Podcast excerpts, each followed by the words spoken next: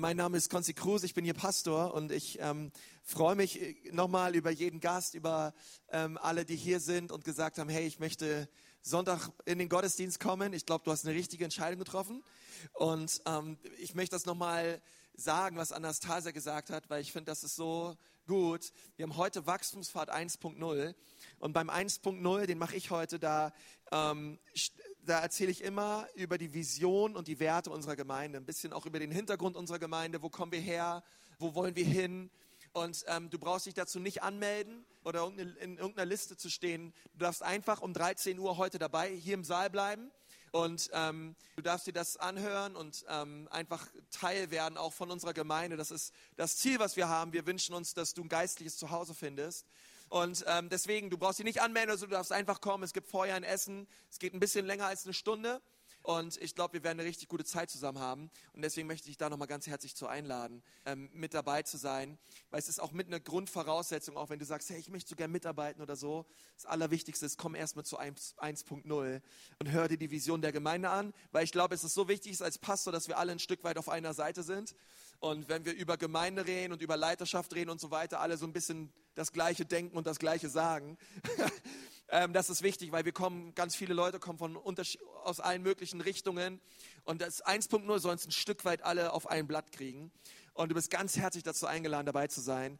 Und das Zweite ist, wir haben, äh, es ist kaum zu fassen, der Januar ist schon um, oder? Äh, Gerade erst war ja Silvester, ja. Ähm, gerade erst die Böller noch in eine Mülltonne gesteckt beim Nachbarn. Jetzt ist schon wieder Februar und ähm, und es ist wirklich wahr. Und äh, und äh, Amy war bei mir zu Hause, kannst bezeugen. Und ähm, und ist schon wieder. Ich meine, wer hat noch lebt noch seine Vorsätze? Irgendwer da, der sagt, ich habe Vorsätze gehabt, ich ziehe ich noch voll durch. Ja, ihr seid gut drauf, man. Kommt danach ins Gebetsteam, ihr könnt Leuten die Hände auflegen. Ähm, richtig gut. Und ähm, auch, diesen, auch diesem, dieser Monat fängt ganz frisch an. Wir haben nämlich am kommenden Mittwoch, den ersten Mittwoch im Monat. Und äh, der erste Mittwoch ist etwas ganz Besonderes für uns als Gemeinde. Wir wollen ähm, einfach die Zeit nehmen. Es startet nicht wie sonst um 18.30 Uhr, sondern um 19 Uhr. Und wir wollen gemeinsam Jesus erheben, wir wollen ihn groß machen und ähm, uns viel Zeit nehmen im, in der Anbetung, viel Zeit nehmen im Lobpreis. Es wird eine Predigt geben und ähm, es wird Abendmahl geben und wir werden richtig, eine richtig gute Zeit haben. Und ich möchte dich ganz, ganz herzlich einladen, dabei zu sein, immer am ersten Mittwoch in jedem Monat. Die anderen Mittwoche wird es immer so sein, dass wir Kleingruppen haben. Und das ist auch das, was wir sonst im Mittwochgottesdienst viel gehabt haben, viel Anbetung und auch einfach Zeit in der Gegenwart Gottes. Ähm, das wollen wir durch Kleingruppen abdecken. Okay? Deswegen möchte ich dich ermutigen, sei in einer Kleingruppe mit dabei. Und ähm, wenn du sagst, oh, ich habe das so geliebt im Lobpreis und so weiter, hey, du sollst es auch weiter lieben. Das ist von Jesus. Ähm, und sei mit dabei, komm in eine Kleingruppe. Und wenn du sagst, hey, aber irgendwie ist nichts dabei oder so, vielleicht ist es für dich immer noch dran, eine Kleingruppe zu starten und echt zu sagen, gut, ich, ich mache eine Kleingruppe auf, wo wir uns einfach viel Zeit nehmen für Lobpreis und Anbetung. Auf jeden Fall wollen wir dich dazu herzlich einladen. Und ich glaube, das wird eine richtig gute Zeit werden. Weil, ach, das wird ein herrliches Jahr. Ähm, als Gemeinde wollen wir alles daran setzen, dass Menschen errettet werden, dass sie befreit werden, dass sie erlöst werden und dass sie erfüllt werden. Und das wollen wir tun durch Gottesdienste, durch Kleingruppen, durch den Wachstumspfad und durch Dream Teams. Und deswegen laden wir dich ein, einfach Teil dieses Prozesses zu werden und ganz bewusst zu sagen, in diesem Jahr gehe ich den nächsten Schritt. Okay, und der kann verschieden aussehen in dem Leben von jedem Einzelnen von uns. Aber ich glaube, dass Gott möchte, dass wir nächste Schritte tun. Und nicht einfach da, da stehen bleiben, wo wir sind, sondern oh, wir alle dürfen reifen, wir alle dürfen wachsen, wir alle dürfen, ähm, äh, dürfen echt sagen, Jesus, nimm du zu in meinem Leben. Und ähm, ich glaube, Gott freut sich darüber. Und dann werden wir ein richtig starkes Jahr erleben, weil 2015 wird dann ein starkes Jahr, wenn es geistlich gesehen ein starkes Jahr wird. Und da wollen wir dich zu einladen, das zu sagen. Ähm, wir haben die letzten Wochen ähm, uns ein Thema angeschaut in der, in der Bibel, das lautet echte Freiheit. In euren Gottesdienstheften gibt es diese Predigtmitschrift. Und ich möchte euch auch nochmal ermutigen und euch immer wieder pastoral, was soll ich sagen, ermahnen und sagen, Leute, nehmt euch bitte die Predigtmitschrift mit, okay? Ähm, denn äh, das, da, da steckt immer äh, viel Arbeit drin und ähm, im Design steckt viel Arbeit und in der Predigt steckt viel Arbeit und, ähm, und ich glaube, dass wir immer mit der Erwartung kommen sollten in den Sonntaggottesdienst, dass Gott etwas sagen möchte. Okay? Und es ist einfach so, 95 Prozent von dem, was ich sage oft, es geht einfach wieder verloren und Montag weißt du nicht mehr so richtig, was dran war. Ähm, aber dann kannst du deine Predigtmitschrift anschauen und sagen, yeah, ähm, ich weiß es noch, Gott hat zu mir gesprochen, du darfst die Bibelstellen nochmal nachlesen und sie einfach vertiefen für dich persönlich. Das ist einfach ein ungeheurer, starker Schatz, den es da gibt. Und heute haben wir das Thema, verschließt dem Dieb die Tür. Okay, wir befinden uns in dieser Serie Echte Freiheit und ein bisschen an der Anlehnung an John Biver. Er hat ein Buch geschrieben, Verschließ dem Feind die Tür. Ähm, und wir wollen da heute drüber reden und sagen, hey, wir wollen dem Dieb die Tür verschließen ähm, bei, bei allem, was er in unser Leben hineinbringt. Und ich habe dieses Beispiel gebracht, dass ähm, stell dir vor, du gehst nach Hause und zu Hause bemerkst oh nein, ich habe mein Küchenfenster offen gelassen und du guckst in dein Haus hinein und du siehst, wie in deiner Küche ein schwarz maskierter Mann rumläuft ähm, und gerade dabei ist, deine Schubladen aufzumachen und du guckst von außen und dann geht er vom, vom, von der Küche rüber ins Wohnzimmer und du siehst von außen, wie er im Wohnzimmer sich breit macht und unter deinen Sofakissen guckt und allerlei findet, nur, nur kein Geld und, ein, und einfach weiter auf der Suche ist und auf der Suche ist und, ähm, und, und dieser Dieb ist in deinem Haus aber wir, jeder von uns, wir würden alle sagen, hey, aber er, das Haus gehört ihm nicht. Er ist zwar in meinem Haus, aber das Haus gehört immer noch mir. Und, ähm, und so, wenn ich nicht anfange, eine Autorität anzurufen, die stärker ist als der Dieb, wird der Dieb einfach weiter sein Unwesen treiben. Okay, deswegen ist es gut, die Polizei zu rufen und, ähm, und Leute zu rufen, die sagen, hey, äh, wir, ich werde alles daran setzen, dass der Dieb mein Haus verlässt. Okay? Und das ist, die, das ist das, was wir erreichen wollen in dieser Serie. Wir wollen, dass der Dieb unser Haus verlässt. Und Jesus sagt, wer der Dieb ist. Der Dieb ist der Teufel. Denn er ist gekommen, um zu klauen, zu morden und zu zerstören. Er möchte dein Lebenshaus, er möchte dein Leben, er möchte dein Herz kaputt machen. Jesus aber ist gekommen, damit du Leben hast und das die Fülle. Ein überfließendes Leben. So viel Leben hast, ey, das, du musst es einfach weitergeben, weil Jesus so gut zu dir ist. Amen. Und das wollen wir, das wollen wir sehen in unserem Leben. Und ich möchte dich da so einladen zu sagen, hey, ich bin Teil dieser Serie und ähm, ich habe darüber geredet, dass es durchaus möglich ist, dass der Dieb in unser Haus kommt und wir können ihn auch in unser Haus lassen. Ähm, und da möchte ich heute drüber reden. Wir wollen den Dieb die Tür verschließen. Und der erste Punkt, den ich habe, der lautet, auch Christen können Bindungen haben. Und ich habe ähm, im Laufe dieser Serie da schon öfter drüber geredet, ähm, weil wir uns oft Manchmal meinen wir so, hey, wir haben Jesus unser Leben gegeben, wir haben uns taufen lassen und, ähm, und ab sofort ist, schwebe ich auf Wolke 7 und nichts kann mir mehr anhaben und nichts kann mir mehr passieren. Und manchmal denken wir so als Christen, hey, alle anderen sind gebunden, alle anderen haben Probleme, alle anderen kämpfen mit Sünden, aber jetzt ich doch nicht über, ich habe doch das Blut Jesu über mich gerühmt und jetzt ist doch alles tutti frutti paletti. Und, ähm, und dann bemerkst du, dass es eigentlich nicht so ist sondern du bemerkst, hey, ähm, oh, ich glaube zwar an Jesus, aber da gibt es Dinge von früher, die tue ich eigentlich immer noch. Da gibt es Filme, die ich anschaue, da gibt es Dinge, die ich anhöre, da gibt es Gedanken, die ich in mir bewege, wo ich dankbar bin, dass niemand weiß, dass ich Rumpelstilzchen heiß und keiner weiß, was ich so zwischen meinen beiden Ohren so hin und her bewege. Ähm, und da gibt es Gebundenheiten und Fesseln, die du immer noch hast, obwohl du dich Christ nennst. Und genau darüber wollen wir reden, denn es, es kann durchaus möglich sein, ähm, dass du gebunden bist. Und Jesus sagt das in Johannes 8, und das ist die erste Bibelstelle, ich lade dich ein, dass du die mal aufschlägst. In Johannes 8, Vers 31 sagt Jesus, er sprach zu den Juden, die gläubig geworden sind, also zu gläubigen Juden, wenn ihr in meinem Wort bleibt, so seid ihr wahrhaftig meine Jünger und ihr werdet die Wahrheit erkennen und die Wahrheit wird euch frei machen. Ihr werdet die Wahrheit erkennen und die Wahrheit wird euch frei machen. Sie antworten ihm, wir sind Abrahams Nachkommenschaft und sind nie jemandes Sklaven gewesen. Sagt mal alle, nie. Wie sagst du, ihr sollt frei werden? Okay? Diese, dieser Vers ist, glaube ich, das beste Beispiel dafür, dass Leute gebunden sind, aber blind sind gegenüber ihrer eigenen Gebundenheit. Sie sehen es einfach nicht. Okay? Jesus redet mit einem gläubigen Juden und er sagt zu ihm, hey, ähm, ich bin gekommen, euch frei zu machen. Ich möchte nicht länger, dass ihr als Sklaven dient. Und dieser Jude sagt zu Jesus, Jesus, aber wir sind doch nie Sklaven gewesen. Das wäre so, als wenn du mit einem Clubfan redest und er sagt zu dir, wie, aber wir sind doch noch nie abgestiegen. Du sagst, ey, kannst du dich an die letzten zehn Jahre erinnern? Das war eine, äh, das war hier eine Achterbahnfahrt, hoch und runter, hoch und runter.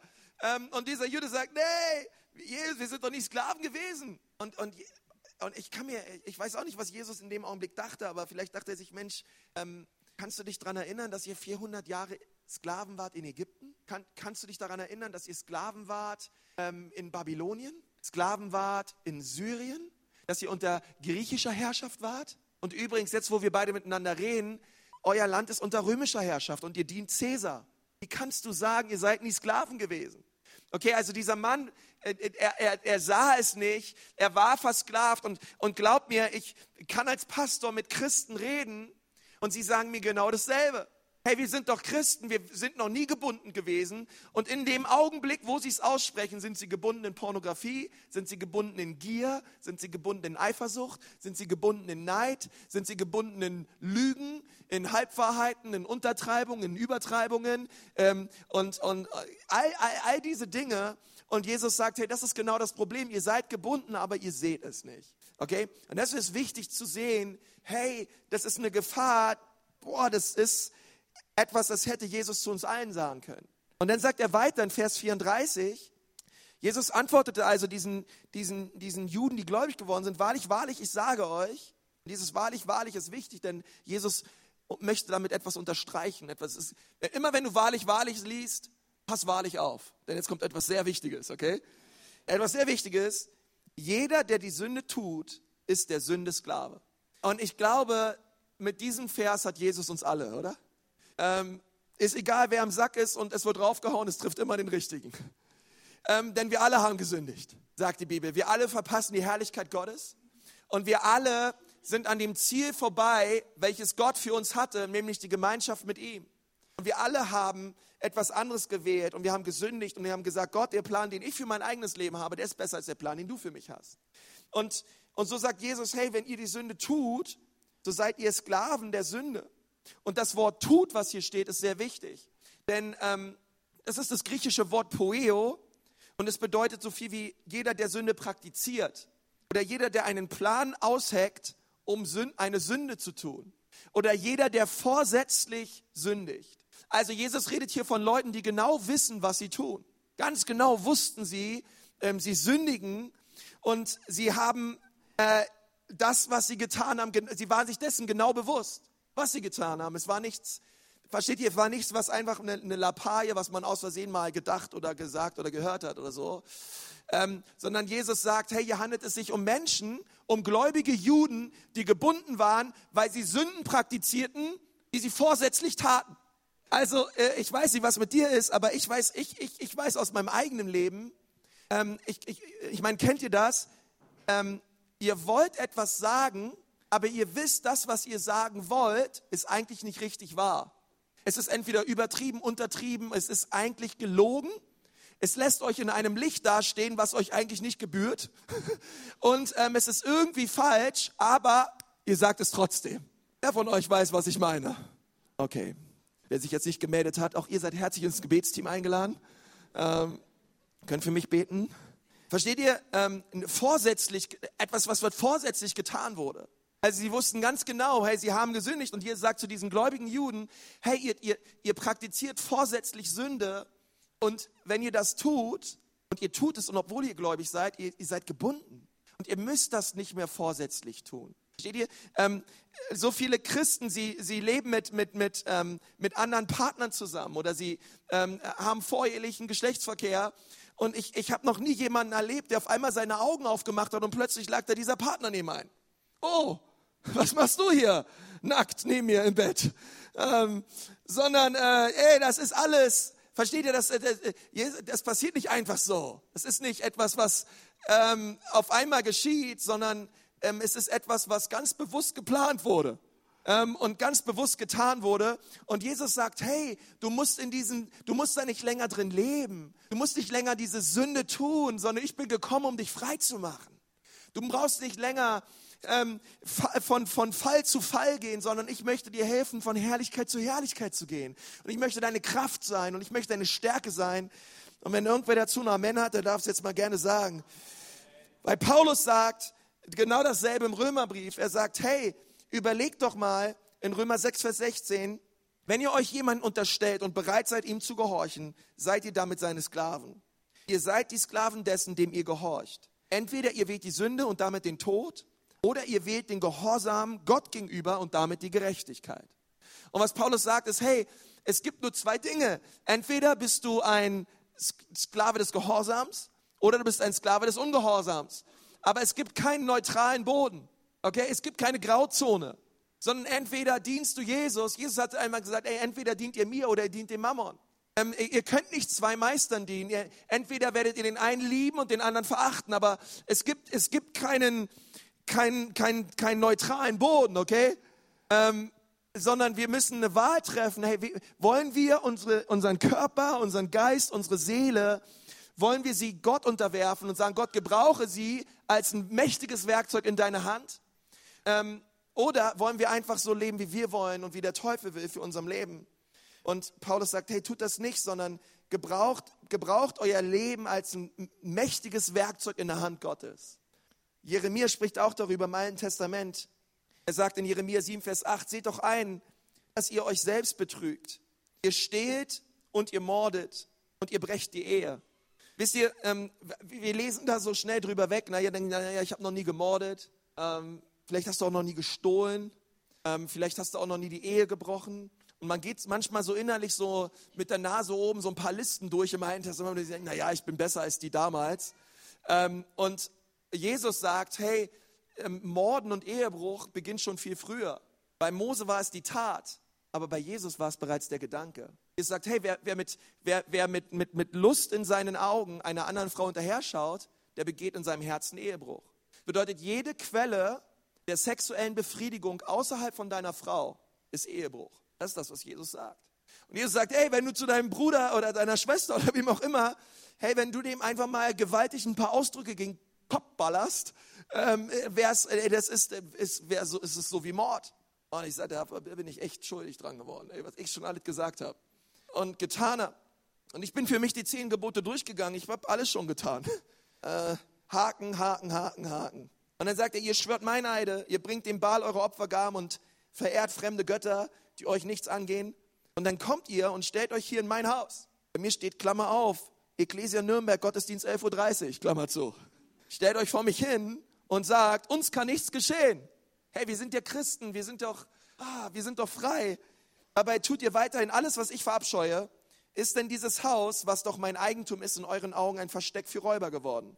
Gut, dann werde ich es auch so ansehen. Das sage ich, der Herr.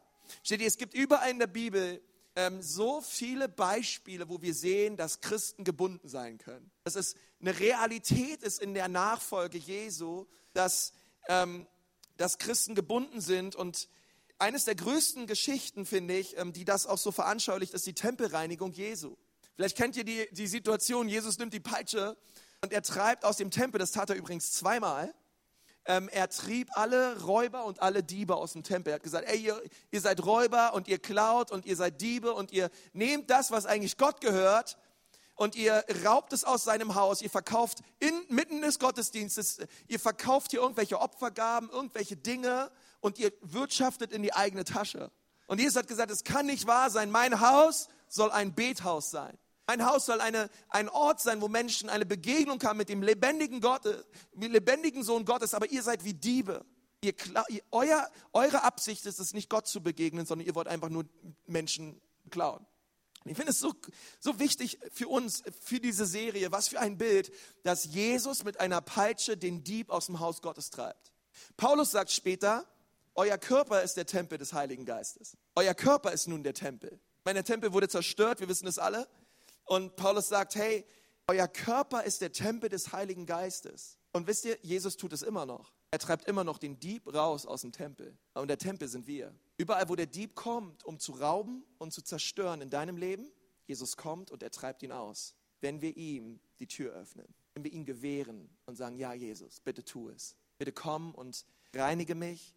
David hat mal gesagt, schaffe in mir her ein reines Herz. Erneuere meinen Geist. Vielleicht steckst du immer noch in, in, in einer bestimmten Sünde und du kommst einfach nicht dort raus und du steckst fest und du kommst in den Gottesdienst und du proklamierst vielleicht, hey, ich bin frei. Und wir singen viel über Freiheit und du proklamierst die Freiheit, aber wenn du ehrlich bist mit dir selber, bist du nicht wirklich frei. Also du proklamierst eine Freiheit, die du eigentlich im Alltag nicht lebst. Aber Jesus möchte, dass das, was du sagst und das, was du tust, dass es im Einklang ist. Er möchte, dass das, was du, was, du, was du aussprichst, auch Realität wird in deinem Leben. Paulus sagt das so, hey, gebraucht nicht eure, Fre eure Freiheit als ein Freibrief für die Sünde. Und was er damit meint, ist, der Jesus hat euch nicht befreit, damit ihr sündigen könnt, sondern er hat euch befreit, damit ihr frei seid von der Sünde. Damit ihr es nicht mehr tun braucht. Und deswegen bin ich gekommen. Ich meine, stellt euch mal vor, ähm, ihr, ihr seid zu Hause und es klingelt an der Tür. Und wir sind jetzt umgezogen und wir haben jetzt eine ziemlich laute Klinge, die ziemlich hörbar ist, überall in der Wohnung. Und, ähm, und stellt euch vor, es klingelt, du hörst es, du stehst aus dem Wohnzimmer auf und du gehst zur Tür und du guckst durch dieses Guckloch. Ich habe im ersten Gottesdienst gelernt, ihr nennt das hier ein Spion. Ein Spion. Und stell dir vor, du schaust durch das Guckloch, durch den Spion und weil du wirst gern wissen, hey, wer hat da jetzt geklingelt? Wer steht da vor der Tür? Und du guckst und dann guckst du raus und vor der Tür steht ein zwei Meter großer Mann mit einer schwarzen Maske und mit zwei Macheten, die hat er überkreuzt und so steht er vor deiner Tür. Du, du siehst nicht sein Gesicht, du siehst nur seine Augen. Wer von euch würde die Tür öffnen? Okay, ich glaube, keiner von euch würde die Tür öffnen. Also ich würde auf keinen Fall die Tür öffnen. Ich glaube, ich würde meine, meine, meine Lotti packen, meine Judy packen und wir würden über die Terrasse flüchten. Ja? Ähm, keiner würde, glaube ich, die Tür aufmachen. Nun, was Paulus hier sagt, ist, Gebundenheit bedeutet Folgendes. Ähm, du gehst zur Tür, du schaust durch den Spion, du siehst den Feind, du schließt die Tür auf, du öffnest ihm die Tür und du rennst weg. Du rennst weg. Nun, was tut der maskierte Mann? Er kommt in dein Haus. Jedes Mal, wenn du einen Pornofilm schaust, das ist genau das, was du tust. Du gehst zur Tür, du schaust durch den Spion, du schließt die Tür auf, du öffnest sie und du rennst weg. Und der böse Geist, er kommt in dein Haus. Und er tut Dinge mit deiner Seele, mit deiner Familie, mit deiner Ehe, mit der Beziehung zu deinen Kindern, in, in allen Bereichen deines Lebens. Er wird Zerstörung bringen. Das ist das Gleiche, was Neid tut. Das ist das Gleiche, was Verdammnis tut. Das ist das Gleiche, was Eifersucht tut, was Bitterkeit tut, was Unvergebenheit tut, was Lüge tut. Es bedeutet, ich gehe zur Tür, ich weiß, die Lüge steht vor der Tür, ich schließe auf, ich mache die Tür auf und ich renn weg. Und die Lüge kommt ins Haus und macht uns kaputt. Kein, der Bruder von Abel, er wusste ganz genau, was er getan hat. Gott hat zu ihm gesagt, die, die Sünde lauert vor der Tür und sie begehrt hineinzukommen. Du aber bist dazu gesetzt, über sie zu herrschen.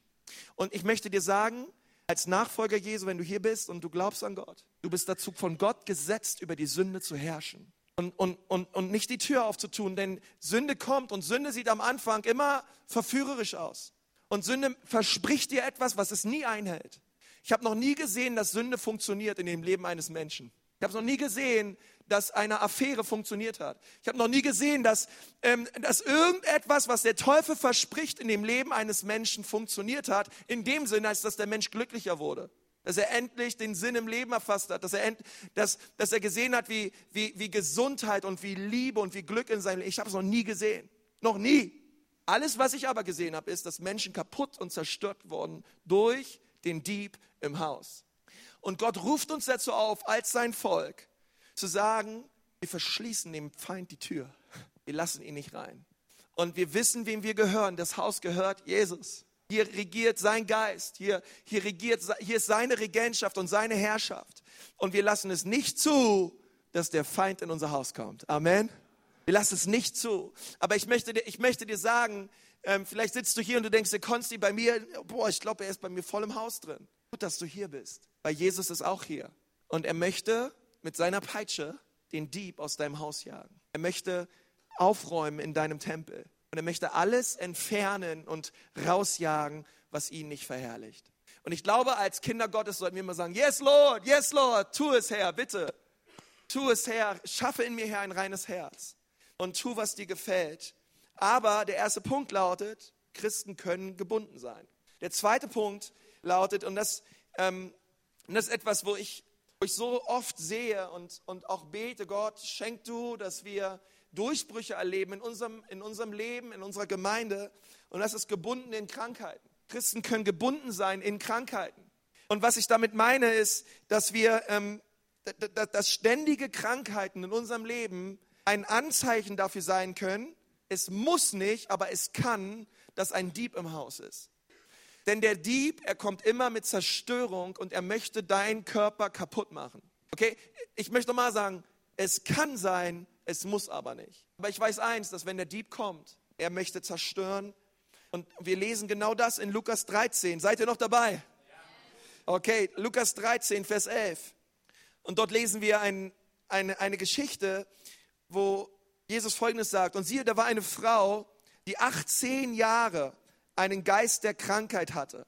Es ist interessant, dass hier ein Geist der Krankheit steht. Es gibt offenbar einen Geist der Krankheit. Und sie war zusammengekrümmt und völlig unfähig, sich aufzurichten. Als aber Jesus sie sah, rief er ihr zu und sprach, sprach zu ihr, Frau, du bist gelöst von deiner Schwäche. Also Estheneia, ja, das gleiche Wort ist auch für Krankheit. Schwäche und Krankheit ist dasselbe. Du bist gelöst von deiner Krankheit. Vers 13, und er legte ihr die Hände auf und sofort, sagt mal alle, sofort, wurde sie gerade und verherrlichte Gott. Überall, wo Jesus seine Hand drauf hat, das ist das, was geschieht. Ähm, Verherrlichung Gottes findet statt. ist interessant, Jesus legte ihr die Hände auf. Okay, wir sind auch dazu berufen, anderen die Hände aufzulegen. In Jesu Namen. Und es ist ein, ein, ein starkes Wunder, was passiert ist, oder? Diese Frau, die war zusammengekrümmt, okay, ähm, lag sie dort und war gebunden und Jesus ist gekommen, legte ihr die Hände auf und sie wurde sofort, sofort, sofort gesund. Aber dann gibt es noch einen, stellt uns ähm, Lukas hier noch einen, einen äh, zweiten Charakter vor, nämlich den Synagogenvorsteher. Und ihr ahnt schon, was jetzt kommt. Vers 14. Der Synagogenvorsteher aber unwillig, dass Jesus am Sabbat heilte. Sagen wir, was geht mit dir ab, Mann? Jesus hat geheilt, freu dich.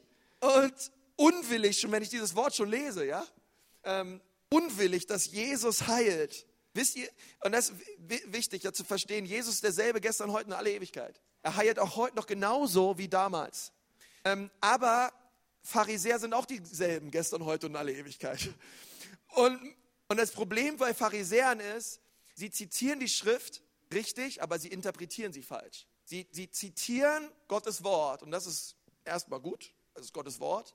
Problem ist immer die Auslegung bei ihnen. Ja, und ja, das, da lesen wir jetzt weiter hier in Vers 15. Er begann und sprach zur Volksmenge, sechs Tage sind es, an denen man arbeiten soll.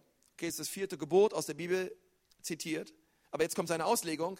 An diesen nun kommt und lasst euch heilen, nicht aber am Sabbat. Ich denke, ey, wie kann es sein?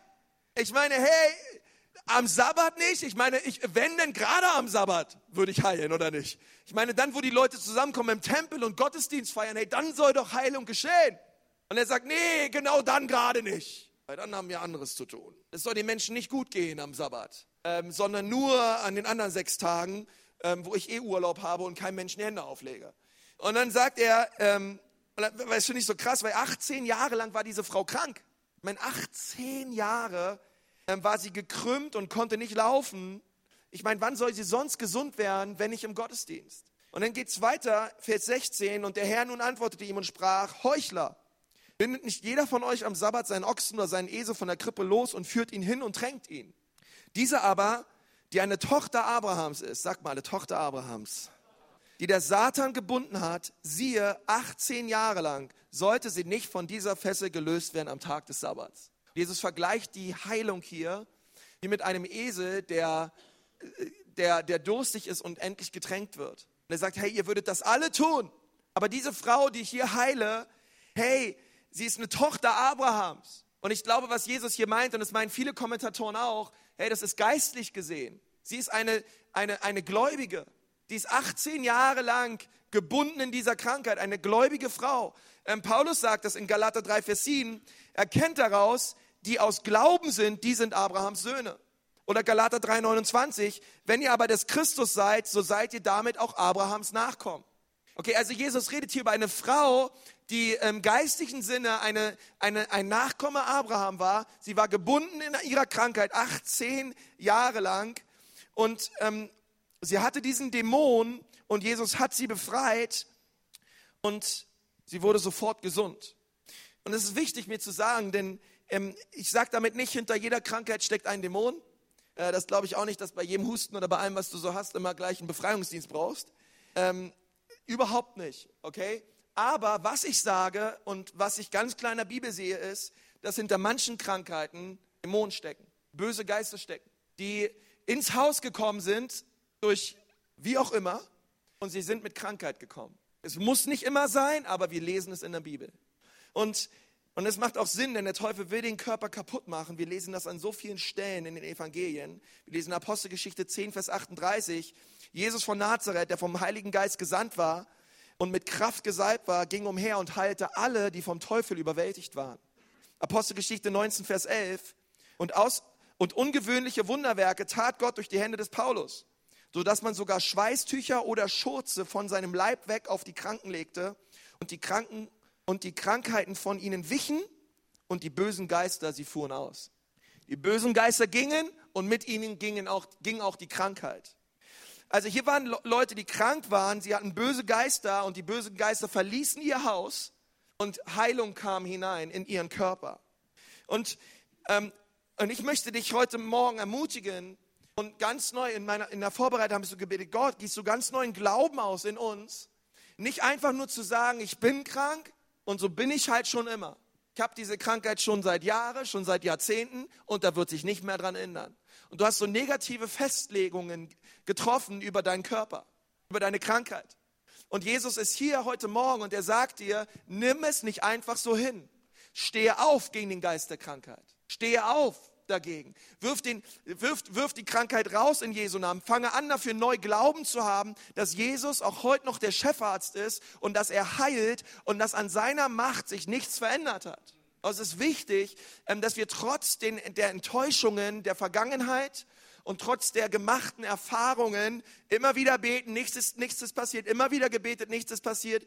Bleib dran, halte fest und, und bitte Jesus, dass er ein Wunder tut an deinem Leib. Wir wollen auch heute nach dem Gottesdienst für, dafür beten, für kranke Leute beten, dass Jesus Heilung schenkt. Ähm, aber es ist wichtig, und wir sehen das hier, dass es offensichtlich der Fall sein kann, dass Christen gebunden sein können in Krankheiten. Und Jesus möchte Heilung schenken. Und das Dritte, und damit möchte ich aufhören. Das ist der dritte Punkt, gebundenen Okkultismus. Jesus schenkt echte Freiheit. Seid ihr noch dabei? Und wir lesen eine Geschichte aus Markus 7, wo eine Frau, ja, sehr, äh, besser gesagt, ihre Tochter sehr gebunden war. In Markus 7, Vers 24 lesen wir, Jesus ging nun mit seinen Jüngern in die Nähe der Hafenstadt Tyrus. Sagt mal Tyrus.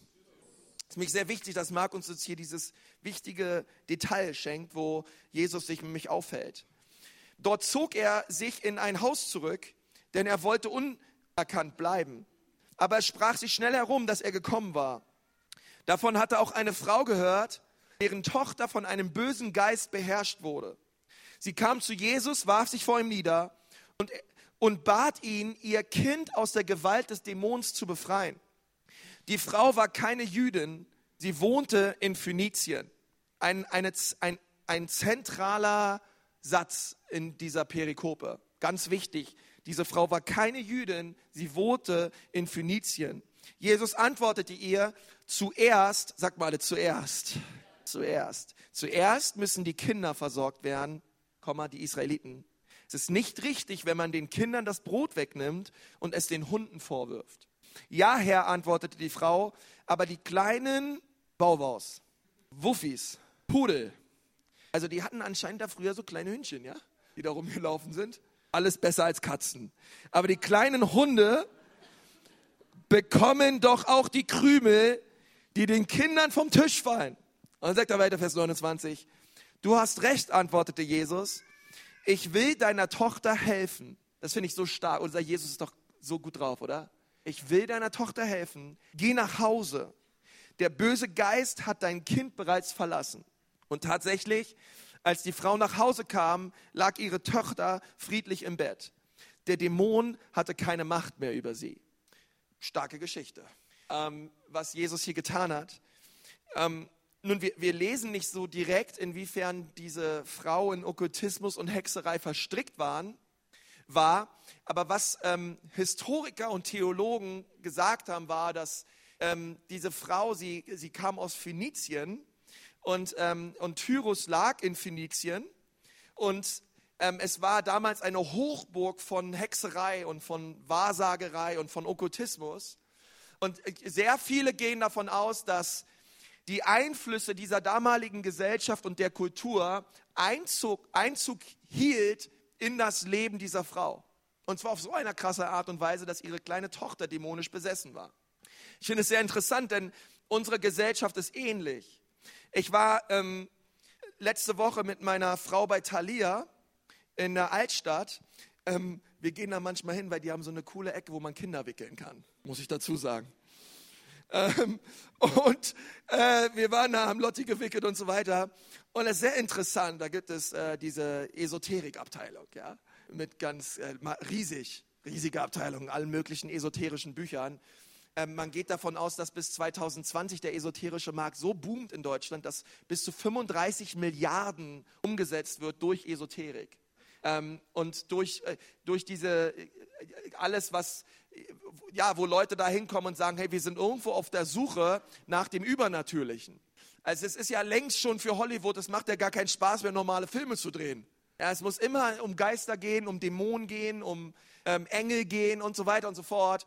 Ähm, es gibt, gibt ja selbst im Internet eine ganze Rubrik übernatürliche Unterhaltung, ja, wo Leute sich damit wirklich füllen, weil sie auf der Suche sind nach dem Übernatürlichen und teilweise auch glauben, dass es sowas gibt was wir ja auch glauben. Ja, wir glauben, es gibt äh, das Übernatürliche, es gibt all diese Mächte auch.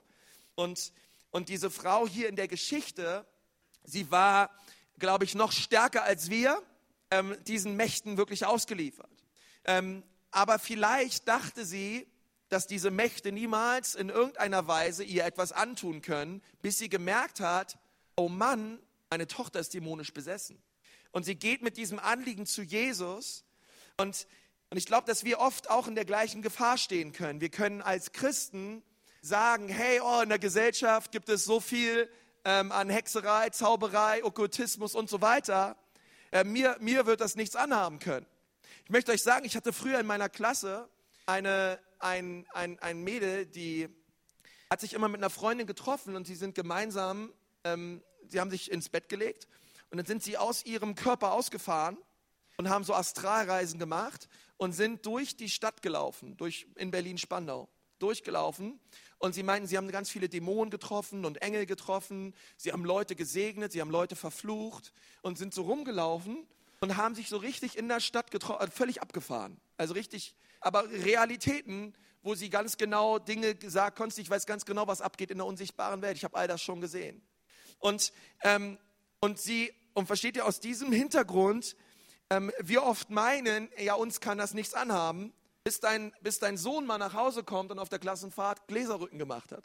Bis dein Sohn mal nach Hause kommt und ähm, auf der Klassenfahrt irgendwelche Astralreisen mitgemacht oder irgend solche Dinge. Und wir meinen, uns wird das nie passieren. Und diese Frau dachte das vielleicht auch, aber sie hat gesehen, hey, meine Familie, meine Tochter geht vor die Hunde. Und im wahrsten Sinne des Wortes. Und deswegen ist es wichtig, es, es gibt diese dämonischen Mächte, und wir können nicht einfach nur unsere Augen davor verschließen und meinen, uns kann es nichts anhaben. Nein, sondern wir müssen uns jeden Tag unter das Blut Jesu stellen.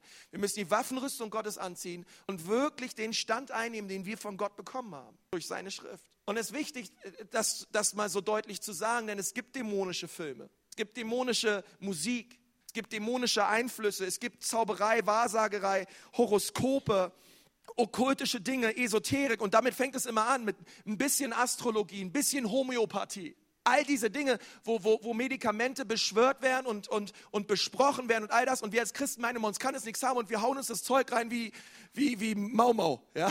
Ähm, und, und, äh, und meinen, naja, ich bin ja unter dem Blut Jesu und mir kann das nichts anhaben. Und irgendwann wachen wir auf und wir bemerken, hey, mein Leben geht kaputt. Und Jesus sagt, ja, das ist eine Realität. Hey, wenn, du als, wenn ihr als christliche Eltern eure Kinder für Halloween verkleidet wie eine kleine Hexe, müsst ihr euch nicht wundern, wenn ihr irgendwann durchdreht.